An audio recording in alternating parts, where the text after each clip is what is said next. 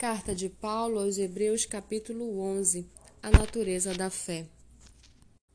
Ora, a fé é a certeza de coisas que se esperam, a convicção de fatos que não se veem. Pois pela fé os antigos obtiveram bom testemunho. Pela fé entendemos que o universo foi formado pela palavra de Deus, de maneira que o visível veio a existir das coisas que não são visíveis.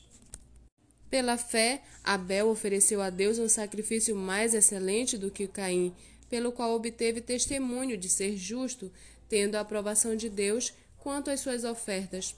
Por meio da fé, mesmo depois de morto, ainda fala. Pela fé, Enoque foi levado a fim de não passar pela morte. Não foi achado porque Deus o havia levado, pois antes de ser levado, obteve testemunho de que havia agradado a Deus. De fato, sem fé é impossível agradar a Deus, porque é necessário que aquele que se aproxima de Deus creia que ele existe e que recompensa os que o buscam. Pela fé, Noé, divinamente instruído a respeito de acontecimentos que ainda não se viam, e sendo temente a Deus, construiu uma arca para a salvação de sua família. Assim, ele condenou o mundo e se tornou herdeiro da justiça que vem da fé. Pela fé, Abraão, quando chamado, obedeceu a fim de ir para um lugar que devia receber como herança, e partiu sem saber para onde ia. Pela fé, peregrinou na terra da promessa, como em terra alheia, habitando em tendas com Isaque e Jacó, herdeiros com ele da mesma promessa. Porque Abraão aguardava a cidade que tem fundamentos, da qual Deus é o arquiteto e construtor. Pela fé também a própria Sara, apesar de não poder ter filhos e já ser idosa, recebeu poder para ser mãe, pois considerou fiel aquele que, a, que lhe havia feito a promessa. Por isso também de um só homem, praticamente morto, saiu uma posteridade tão numerosa como as estrelas do céu e inumerável como a areia que está na praia do mar. Todos estes morreram na fé, não obtiveram as promessas, mas viram-nas de longe e se alegraram com elas, confessando que eram estrangeiros e peregrinos na terra porque os que falam desse modo manifestam estar procurando uma pátria, e se na verdade se lembrassem daquela de onde saíram, teriam oportunidade de voltar.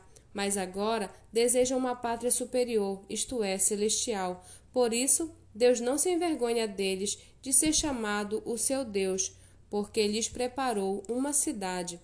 Pela fé, Abraão, quando posto à prova, ofereceu Isaque, aquele que acolheu a promessa de Deus estava a ponto de sacrificar o seu único filho, do qual havia sido dito: a sua descendência virá por meio de Isaque.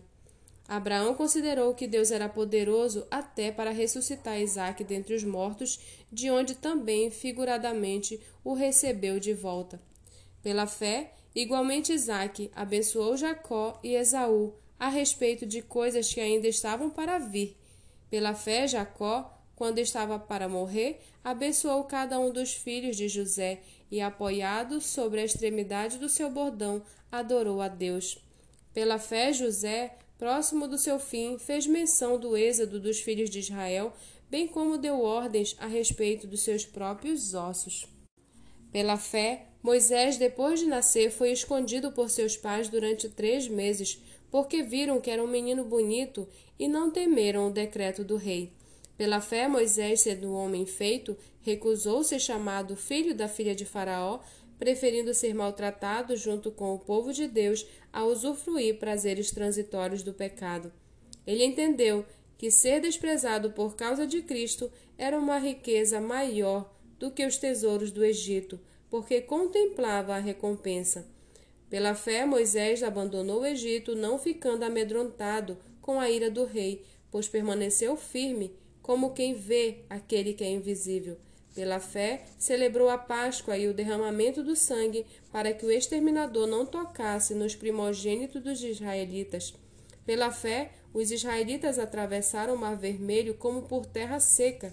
Quando os egípcios tentaram fazer o mesmo, foram engolidos pelo mar. Pela fé, ruíram as muralhas de Jericó depois de rodeadas por sete dias. Pela fé, Raabe, a prostituta, não foi destruída com os desobedientes, porque acolheu os espias com paz.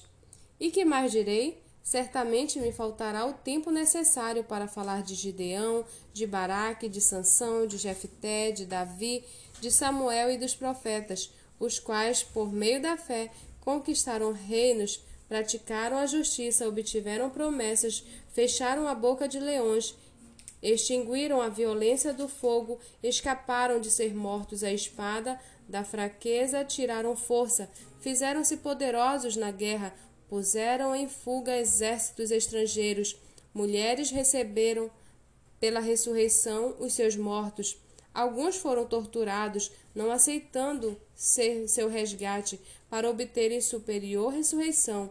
Outros, por sua vez, passaram pela prova de zombarias e açoites, sim, até de algemas e prisões. Foram apedrejados, cerrados ao meio, mortos ao fio da espada, Andaram como peregrinos, vestidos de peles de ovelhas e de cabras.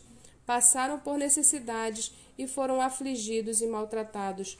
O mundo não era digno deles. Andaram errantes pelos desertos, pelos montes, pelas covas, pelos, pelos antros da terra. Todos estes, mesmo tendo obtido bom testemunho por meio da fé, não obtiveram a concretização da promessa porque Deus tinha previsto algo melhor para nós, para que eles, sem nós, não fossem aperfeiçoados.